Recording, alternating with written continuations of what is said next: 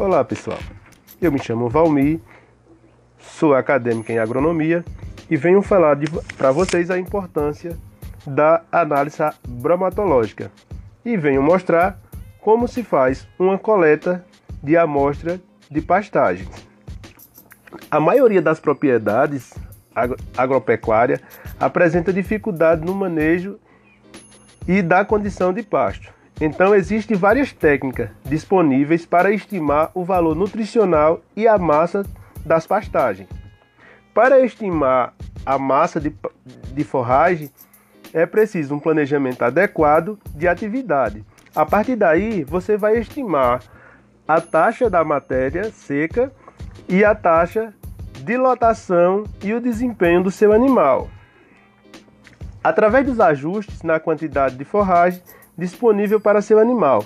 Além disso, você vai fornecer a quantidade correta, calculando os níveis de perdas e fatores fundamental para a racionalização do manejo e do sistema dessas medições que vamos fazer agora. E vai fornecer as informações importantes e o efeito do manejo e as taxas de aumento que geram o resultado.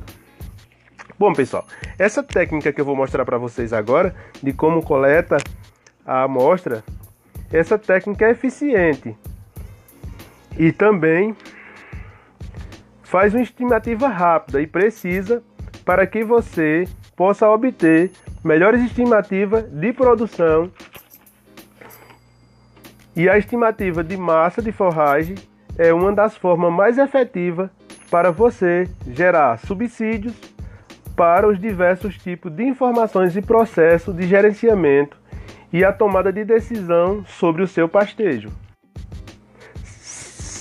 Saber a qualidade da, da, da pastagem que está sendo consumida pelo seu animal, é, avaliar o processo nutricional, fazer o balanceamento da dieta.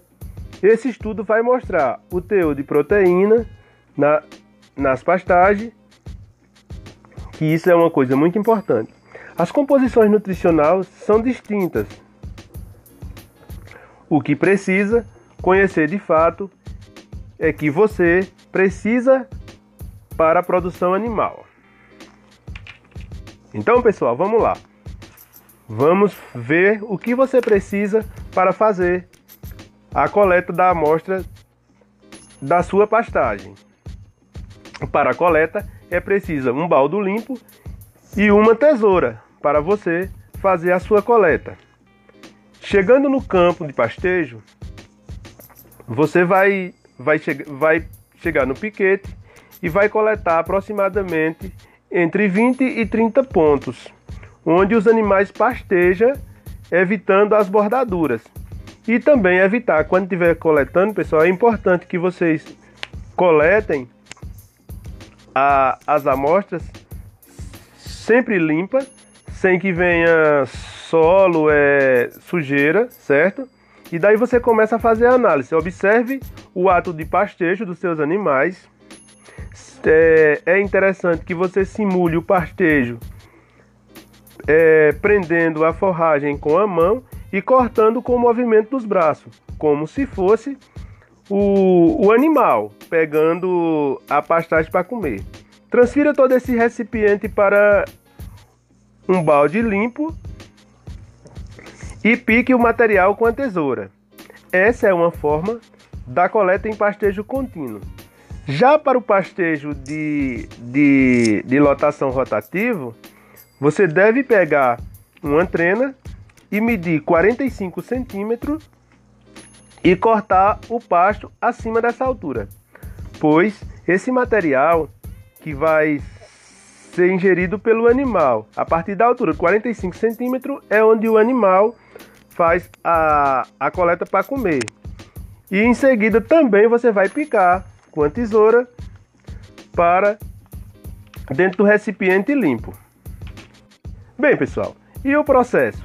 O processo é transferir o material para uma superfície limpa, já, no, já depois que você coletou, misture bem e colete em, em torno de, de, de, 500, de 500 gramas, coloque em outro recipiente E você pode estar tá colocando numa sacola de papel.